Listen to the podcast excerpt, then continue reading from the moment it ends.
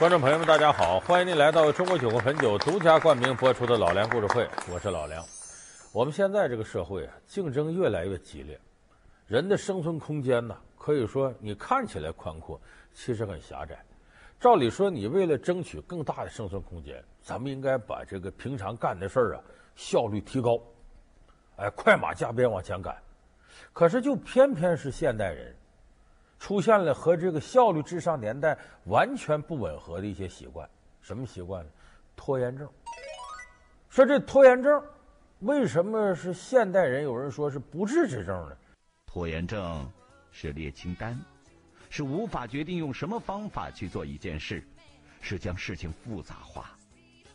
拖延症是害怕完成一件事，是不知道什么时候该结束一件事。咱今天给大伙儿结合，咱们现在电视机前，哎，这些观众朋友，你的工作习惯、生活习惯，咱说说这拖延症是怎么回事？白菜多折扣网提示您下节精彩内容。竞争日益激烈的现代社会，拖延症为何大行其道？历史上又有哪些赫赫有名的人物被拖延症所拖累？克服拖延症，各位大咖又使出什么新奇的手段？治疗拖延症是否真的有好方法？享受拖延，如何让拖延变得更艺术？老梁故事会为您讲述，拖拖也无妨。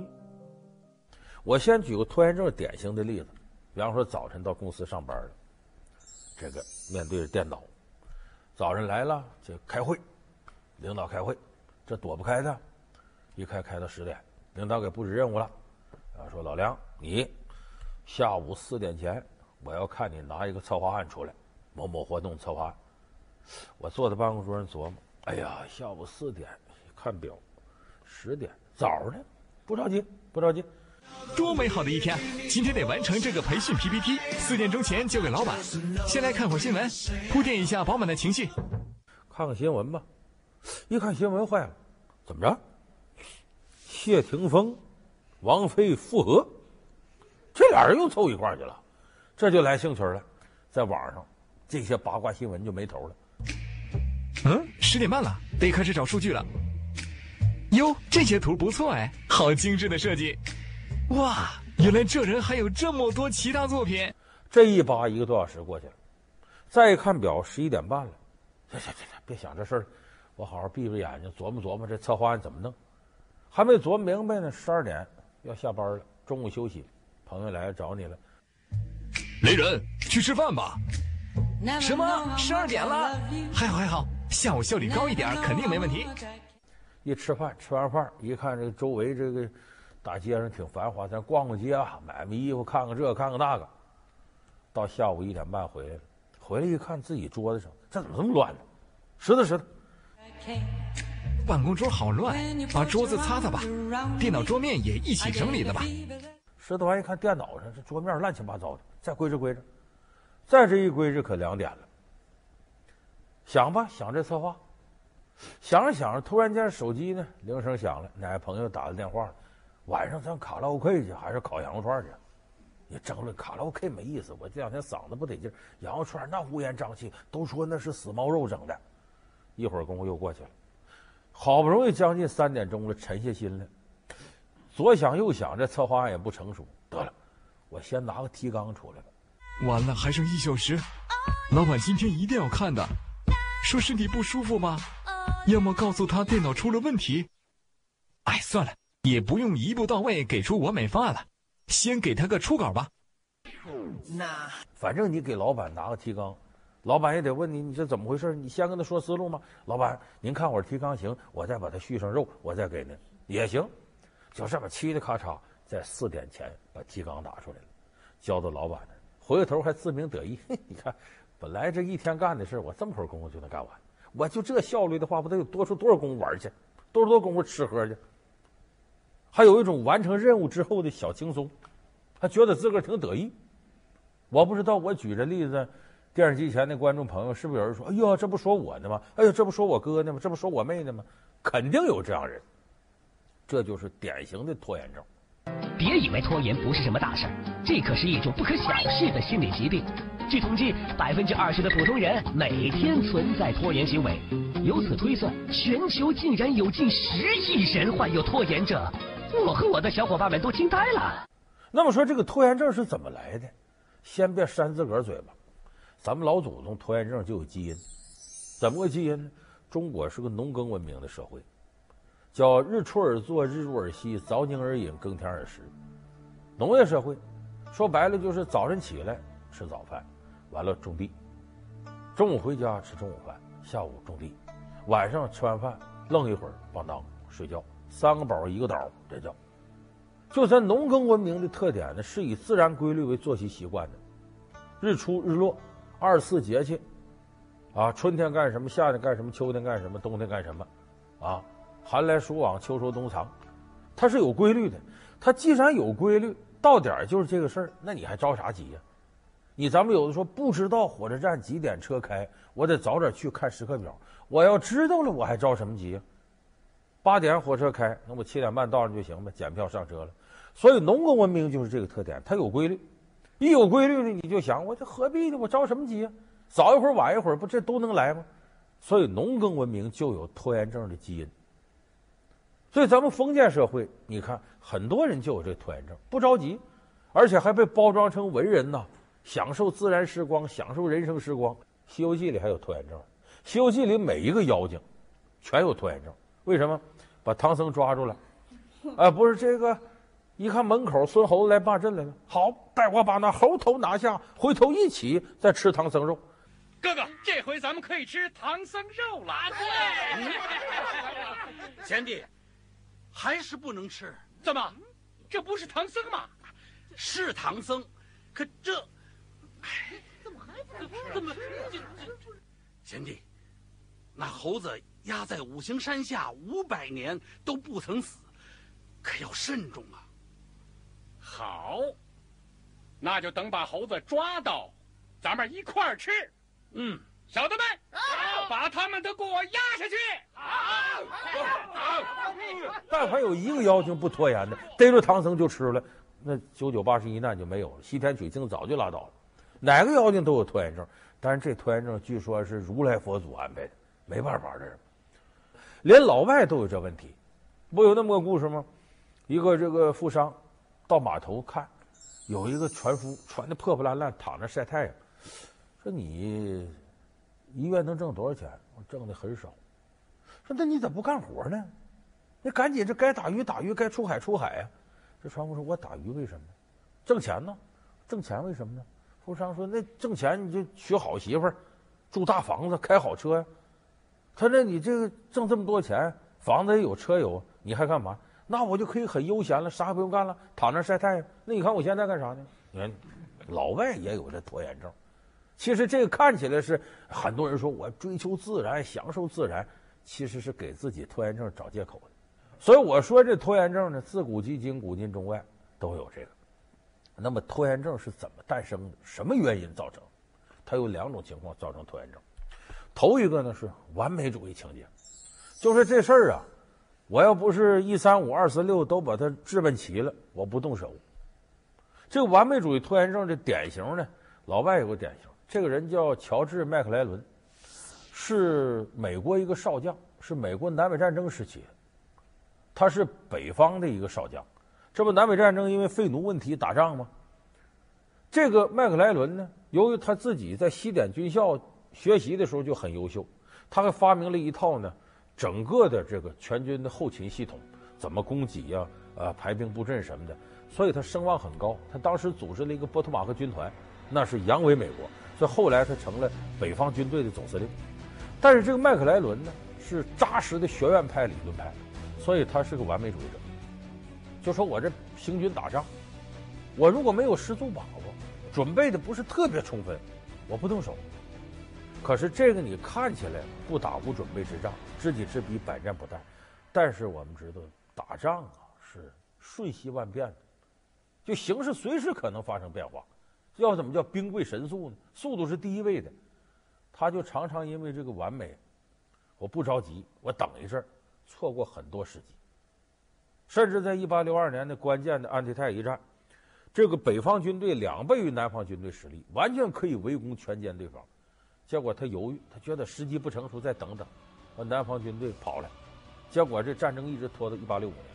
咱们也知道，美国南北战争是一直到一八六五年才结束，那是耗费了美国巨大的国力，而且南北战争期间死亡的人数是美国后来参加所有世界战争死亡人数总和还得乘以三，就损耗太巨大了。林肯最后说嘛。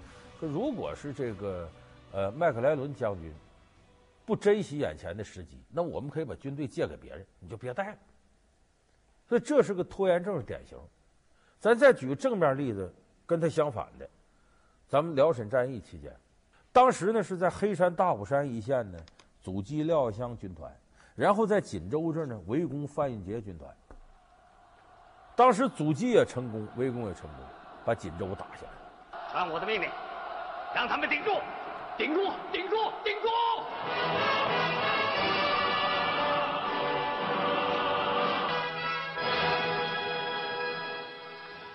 但是打锦州，四野的伤亡非常大。这个时候在沈阳驻守着呢，呃，国民党一个军区的司令员韦立煌，韦立煌就断定，四野打锦州打得这么辛苦，绝不可能短时间之内就直接打沈阳来。他为啥？他这伤亡太大，但他没想到的是呢，四野辽辽沈战役就刚刚就是打锦州过去三天，兵临城下，干到沈阳了。国民党军队完全没有准备，迅雷不及掩耳把沈阳就拿下了。什么原因呢？一方面是四野打完了呢，就地补给的挺多，因为当时很多其他部队来补充四野兵力。另外有一点，战争是打乱套了都。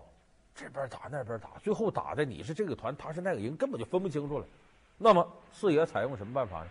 不要追求那个军形整齐啊！你是我的兵，你了解这个营那个营，我们怎么分工？不用那个。你这打完了之后，你这个团团长是不是在？说你那团团长不牺牲了吗？那好，就以你这个团团长为大，你号令开始集结，旁边的这些团长死了那个团，哗都到这个团来。等到一个团满了，剩下的人再到那个团去，然后底下也是营、连、排、班都按这个建制。你这班打散了，那那有个班长招呼你，你就赶紧过去，凑够十一个人一个班，行了，拉倒，再到那个班，就很短时间之内，部队完成了整合集结，然后向沈阳开进。结果三天以内，沈阳拿下。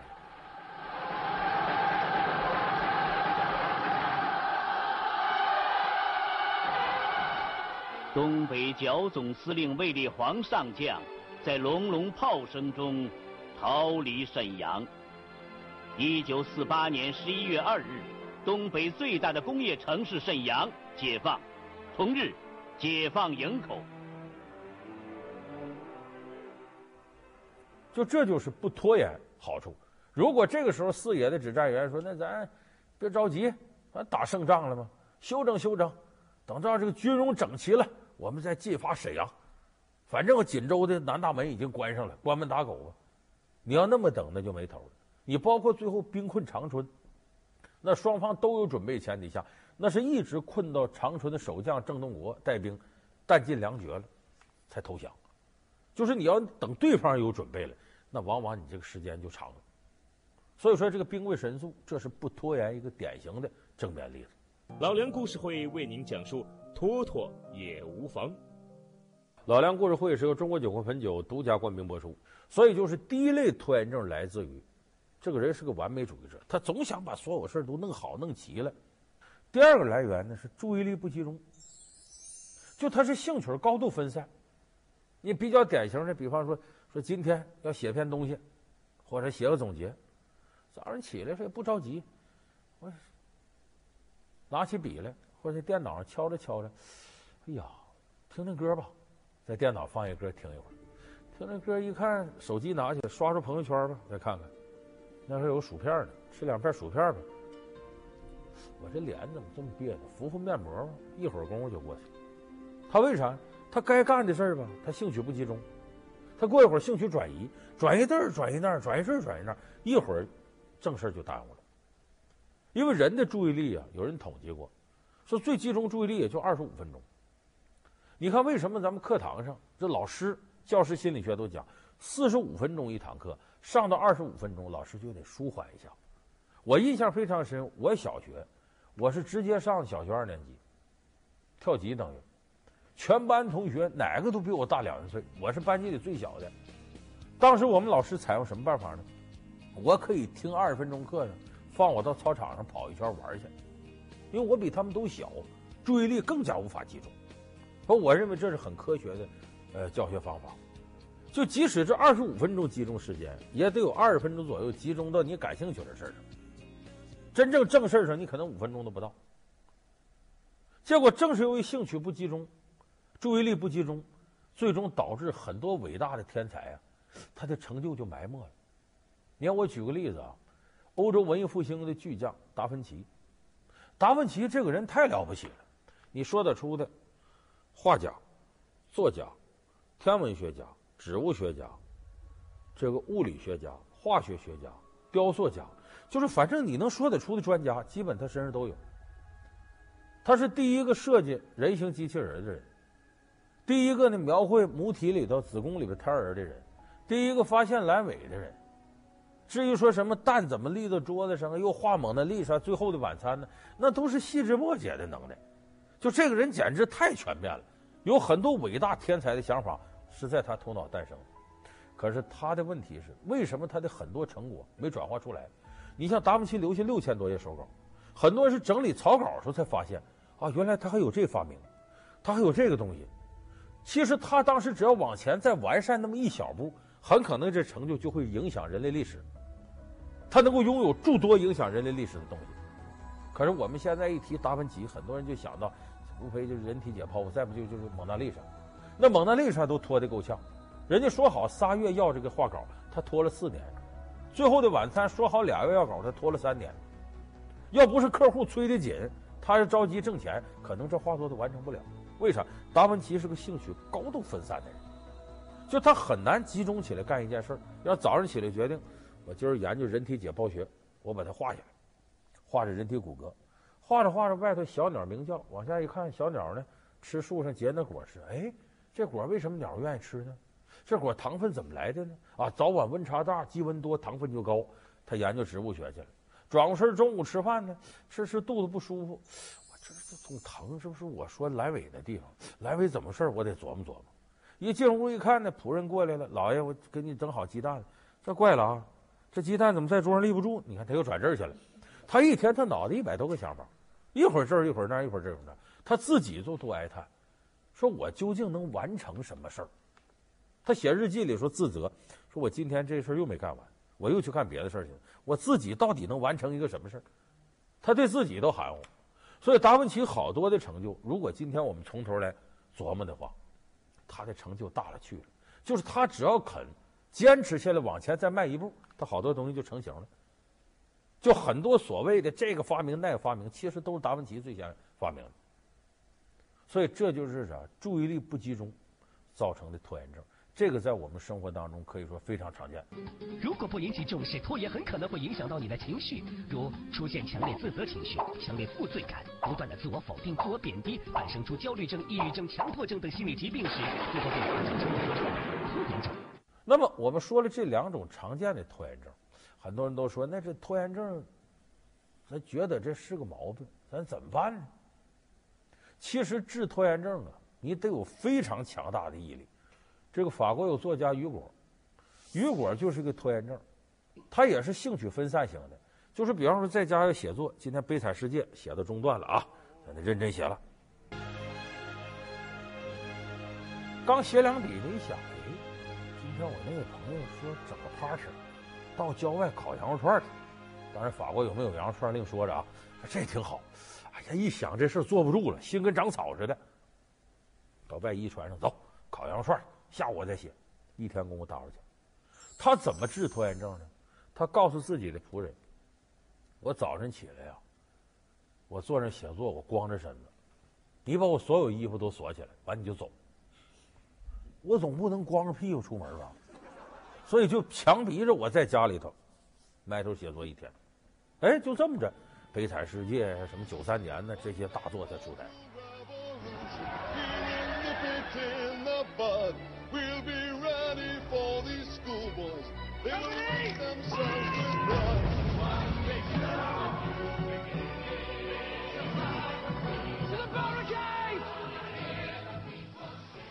能干这样事儿的人，都是有极强毅力的人。咱们普通人毅力没那么强。你也有写论文、毕业论文，啊，有的人是什么呢？老早就准备，认认真真的；有的人是最后突击。明天该交论文了，你一字没写，就算要作弊，你竟然连小抄都没准备。面对这一切，你甚至怀疑自己得了什么绝症，总是让你提不起精神做事儿。若是这样，你的身体有百分之九十五可能没什么病。别得意，妈妈说你太懒了，这才是真正的原因。他最后突击又跟别人讨论呢，又多在网上抄点东西，反正他论文看起来比别人好，他高兴。你看看，我这玩意儿，磨刀不误砍柴工，我歇着怎么了？我以后我总有这效率，那我一辈子吃喝玩乐，我还能干大事。其实这是完全错误的，自我麻醉。你在这个世上想干成点事儿，你记住一点，你要不是从头到尾的始终努力，你干不成事儿。你看我举个例子，你就知道世界上聪明人和笨人，有人天赋好，有人天赋差。可是聪明人和笨人，你最后算算谁能成功呢？各半。有人说干事得天分。有的笨人没天分，人家笨鸟先飞，扎扎实实的。所以这就是聪明人和笨人，谁能真正的解决笨鸟先飞的问题，谁能真正的解决潜意识里的拖延症，谁就有可能更进一步的走向成功。在病情加重之前，你要时刻警惕这些病例中的关键词，一起摧毁他们吧。首先是完美主义，做得好不好是智商问题，做不做就是人品问题了。二，等待超人出现，醒醒吧，亲，把你的薪水也交给超人，才有奇迹出现。三，受害者心态，爱幻想的人都很可爱，过度幻想的你可能忘了吃药。此外，工作时那些什么网页、电视机也要通通关掉。你不扑倒拖延症，拖延症就会扑倒你。信蒜头哥绝不挂科。所以就是说，大家认为这种拖延症啊，不是说你这个我个毛病，我说改就能改。有时候拖延症是来自骨子里的。能否正确对待拖延症，并且克服它，是你走向成功必须要迈过的一道门槛。功成名就难逃焦虑折磨，为何焦虑症偏爱成功人士？完美要求执着于高标准，却为何成了绊脚石？结果大于过程，又让多少人尝到失败的滋味？焦虑无孔不入，我们为何频频中毒？老梁故事会为您讲述我们为何如此焦虑。好，感谢您收看这期老梁故事会。老梁故事会是由中国酒会汾酒独家冠名播出。我们下期节目再见。